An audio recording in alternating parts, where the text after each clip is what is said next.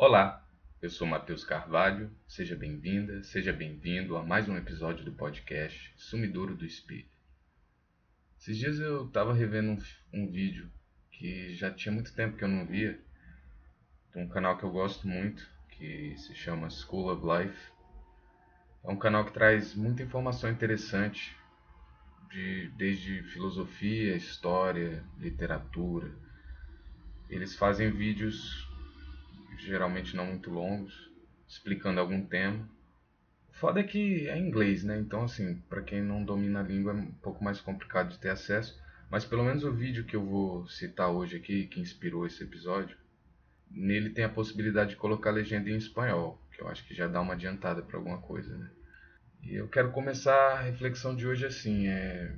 Sabe quando alguma coisa tua quebra, arranha, ou mais especificamente assim, perde a simetria.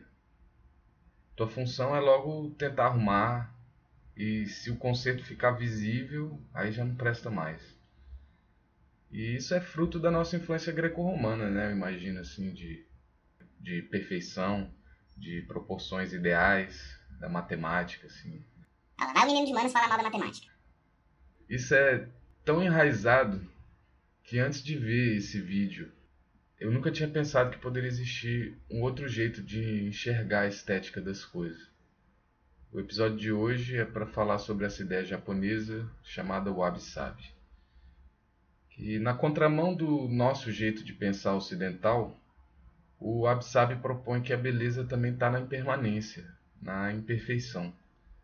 A crença é de que as marcas e os desgastes que o tempo vão ocasionando, né, agregam valor ao que quer que seja que esteja sendo marcado. E seguindo essa linha de pensamento, uma coisa que é recém-fabricada e que é produzida em massa não tem tanto valor assim porque ela não tem uma história.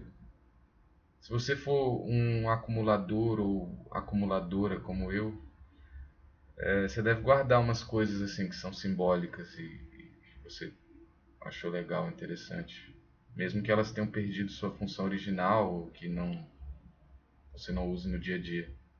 Eu guardo desde ingresso de show que eu fui até nota fiscal de sanduíche que eu comi, uma coisa assim, uma coisa que eu achei legal. E claro que com o tempo a nota fiscal vai desgastando, né? E vai ficando ilegível cada vez mais. Mas enquanto dá para ler alguma coisa eu conservo. Claro que quando não dá para ler nada aí já era, né? Não tem por que manter. Mas enquanto ela ainda dá para ler alguma coisa eu eu costumo guardar. É, eu tenho até uma camisa que, que eu guardo, eu nem uso mais essa camisa. E ela tem um furo nas costas, que é fruto de uma mordida de um fila brasileiro. Se você não sabe o que é um fila brasileiro, dá uma pausada aqui e pesquisa aí no Google para você ver a imagem da criança. É um cachorrinho assim bem pequeno, bem, bem tranquilo. É... Isso aconteceu porque eu fui passar um fim de semana na casa de um amigo de um amigo meu, na época. Que, e a gente foi para esse lugar que fica num, num, numa área mais afastada aqui de Brasília e que é mais assim, mato, né? Assim, tem cachoeira e tudo. E a gente foi para lá e nessa casa tinha um fila brasileiro. E na real eu que fiz a cagada primeiro, porque quando eu cheguei na casa, a gente já veio de algum lugar, eu já estava meio alterado. E aí eu cheguei na casa assim, e aí a gente foi cumprimentar as pessoas e aí levaram a gente para cumprimentar esse cachorro. Para ele dar uma cheirada para ver que a gente estava chegando e tal. Só que quando eu fui, eu já tava meio com medo só de olhar pra porra do bicho, porque se você for ver aí, se tiver visto, se não tiver agora você vai ficar curioso, vai ver. Você vê o tamanhozinho da criança, eu já fiquei intimidado só de olhar para aquela porra. Eu falei, caralho. Aí eu cheguei perto dele assim.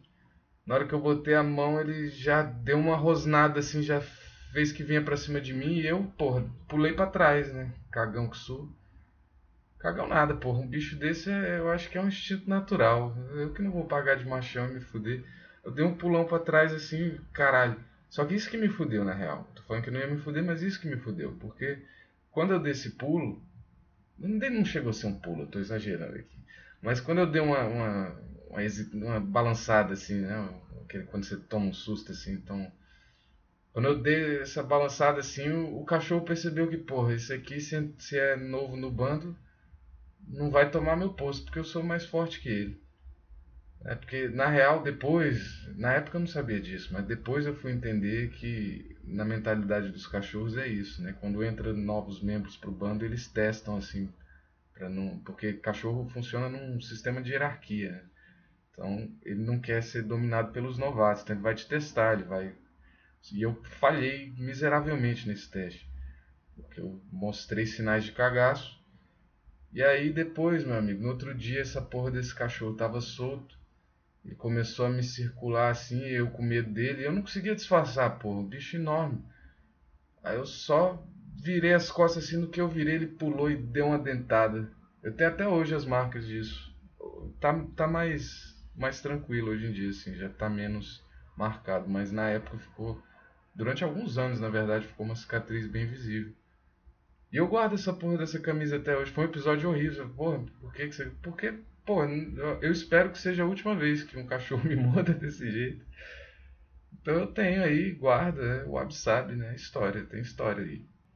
Mas se eu saísse na rua com essa camiseta, as pessoas iam me achar maluco, né? Iam achar esquisito. Porra, mas que isso? Por que será que o que tem qualquer defeito é pensado como estragado. Seria só mesmo por conta de uma questão estética herdada das nossas influências culturais europeias lá?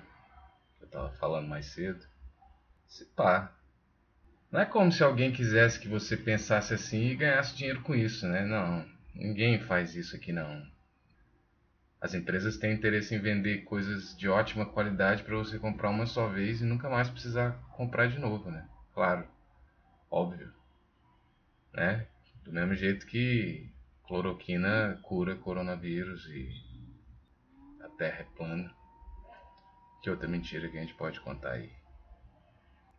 Eu sou contrário dessa ideia de que tem que trocar roupa, o tênis ou qualquer outro acessório se tiver um furinho, um rasgadinho, uma imperfeição.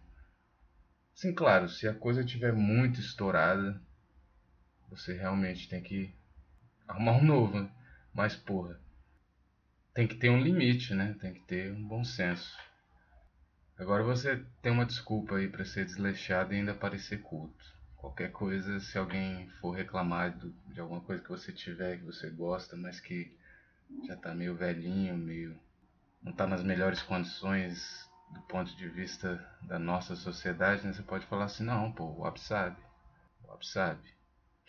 Brincadeiras à parte, essa mudança de visão pode fazer uma diferença no seu dia a dia começar a enxergar que nem tudo deve ser meticulosamente polido e simétrico, né, para ser bom.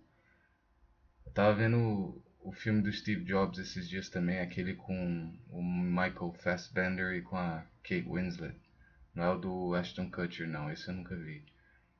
Eu tava vendo esse esses dias e assim, não é um puta filme, mas é interessante. E, eu achei interessante por isso, assim, porque eu já estava pensando em fazer esse episódio e o Steve Jobs é um perfeito exemplo do anti-wabi-sabi. Né?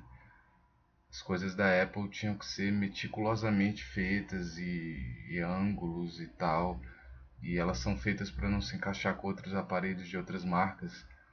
E, e o carregador, né? Cada vez que muda o telefone tem que mudar o carregador também, que é uma um modelo de pensamento de que se não for novo não presta. E aí você pode estar pensando assim, pô, mas isso aí não tem nada a ver, isso aí é uma estratégia de marketing da empresa, isso aí é uma estratégia de design. E sim, é também, mas isso acaba influenciando como as pessoas enxergam muitas coisas.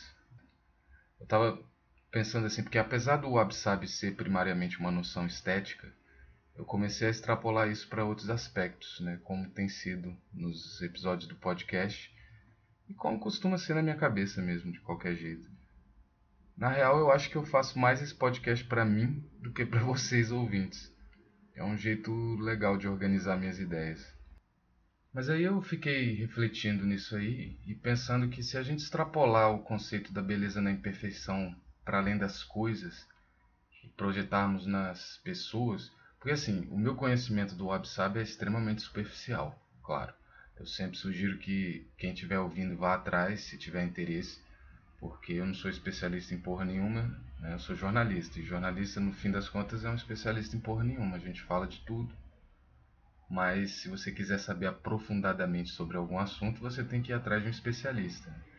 O jornalista é especialista em falar com especialistas e procurar informação e passar. Né?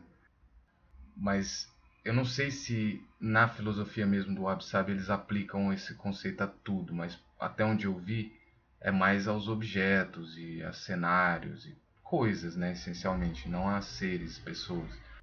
Mas a gente pode fazer esse exercício aí de, de projeção e pensar em como que esse ideal acaba se transferindo para os ideais de beleza, né, do padrão de beleza. E aí eu vi um dado que me chocou bastante porque o Brasil é o país com maior número de cirurgias estéticas em jovens. Dos quase 1,5 milhão de procedimentos feitos em 2016, essa matéria era desse ano, mas esse dado é de 2016, não sei por que eles usaram, talvez não tenham um dado mais recente. Né? Dos quase 1,5 milhão de procedimentos feitos em 2016, 97 mil foram realizados em pessoas de até 18 anos. Para para pensar no tanto que essa informação é absurda. Até 18 anos. Ou seja, são crianças, né, essencialmente, crianças e adolescentes, modificando corpos que ainda nem terminaram o desenvolvimento delas. Eu tiro como exemplo eu mesmo, assim, o meu rosto mudou muito entre os 19 e os 21, 22 anos. É normal assim, né? A maioria das pessoas quando é mais jovem, eu incluso, a gente tem um rosto mais cheinho, assim, né? Tem mais bochecha, e depois você vai virando adulto e seu rosto vai afinando. E o meu rosto afinou naturalmente. Isso é um processo biológico, né? Faz parte de como que seu corpo vai mudando ao longo do tempo. E a gente pensar que tem crianças e adolescentes que já estão fazendo alterações antes do processo estar concluído, só mostra pra gente que essa onda crescente aí de redes sociais e, e filtros e afins tá fudendo as novas gerações. As pessoas estão buscando padrões e ideais de beleza que simplesmente não existem. São completamente fabricados por filtros de imagens que simplesmente não condizem com a realidade. E quando você vai buscar esse padrão de beleza simétrico, você acaba estragando o seu rosto na verdade, se você fizer um procedimento estético isolado. Porque o rosto tem uma proporção natural, né? Por mais que uma pessoa tenha um nariz grande, e aí você fala, ah, aquela pessoa tem um nariz grande. Geralmente, claro que existem exceções, mas geralmente o resto do rosto daquela pessoa vai adequar aquele nariz, vai adequar aquele padrão. Não é o padrão de beleza, lembrando, não estou falando que a pessoa vai, ah, não, ela é considerada bonita mesmo tendo características que não estão. Não. Tô falando que naquele rosto, se você prestar bem atenção, vai ter uma simetria ali, vai ter uma proporção ali, porque é assim que a natureza opera. Né? Claro que não é uma simetria como a gente vê em objetos, né? não é uma, uma simetria perfeita. É uma aproximação. Né? Mas aí a indústria da cirurgia plástica, dos procedimentos estéticos, não falam isso para as pessoas. Porque a partir do momento que você mexe numa coisa, Aí você vai desequilibrar essa simetria natural e aí você vai querer fazer outra, e outra, e outra, e outra. E é assim que as pessoas acabam se perdendo, porque uma vez que você começa a mexer, você... é bem difícil você parar. Porque sempre vai mexendo uma coisa, vai cagar outra, e aí vai ter que ir fazendo vários procedimentos até você chegar num, nível que talvez te agrade. E é aquela coisa, volta na mesma coisa que a gente estava falando aí do, dessa ideia de que a gente tem que estar sempre trocando as coisas quando elas têm uma imperfeiçãozinha, porque o melhor é sempre o novo e o que é velho e usado não tem valor. É tudo a mesma indústria, é tudo a mesma merda. Enfim, para terminar hoje eu fiquei pensando assim em alguma coisa que eu pudesse sugerir além do próprio School of Life que eu recomendo se você conseguir assistir o conteúdo sendo em inglês ou colocando uma legenda eu não sei se devem ter vídeos que tem legenda em português, não sei, esse especificamente que eu falei não tem, mas tem em espanhol, então já pode ser de uma ajuda. E aí eu fiquei pensando no que, que eu poderia sugerir como encerramento aqui, porque geralmente eu sugiro alguma coisa de alguém, eu fiquei pensando assim que essa, esses dias também eu tava vendo o filme do Tim Maia. Tenho visto muitos filmes ultimamente. Vendo não, né? Revendo. Que eu assisti prime... esse filme a primeira vez no cinema. Eu lembro que eu fui com os amigos e, e a gente chegou e a sala tava lotada. A gente teve que sentar na escada para assistir. Foi legal pra caramba. E eu queria sugerir uma experiência para você. Assim, eu, eu não sei quem você é que está ouvindo. Eu conheço algumas pessoas que escutam, mas enfim, qualquer pessoa pode ouvir isso aqui. Se você fizer uso de alguma prática que altere seu estado de consciência, aí eu não estou falando só de álcool ou outra substância, não. Às vezes você medita, às vezes, sei lá. O que quer que você faça para alterar sua consciência, se você fizer prática disso, ou, ou algo que te deixe mais sensível, faz isso primeiro e depois escuta do início da música Você, do Tim Maia. O início dessa música é uma das coisas mais fantásticas que eu já ouvi na vida.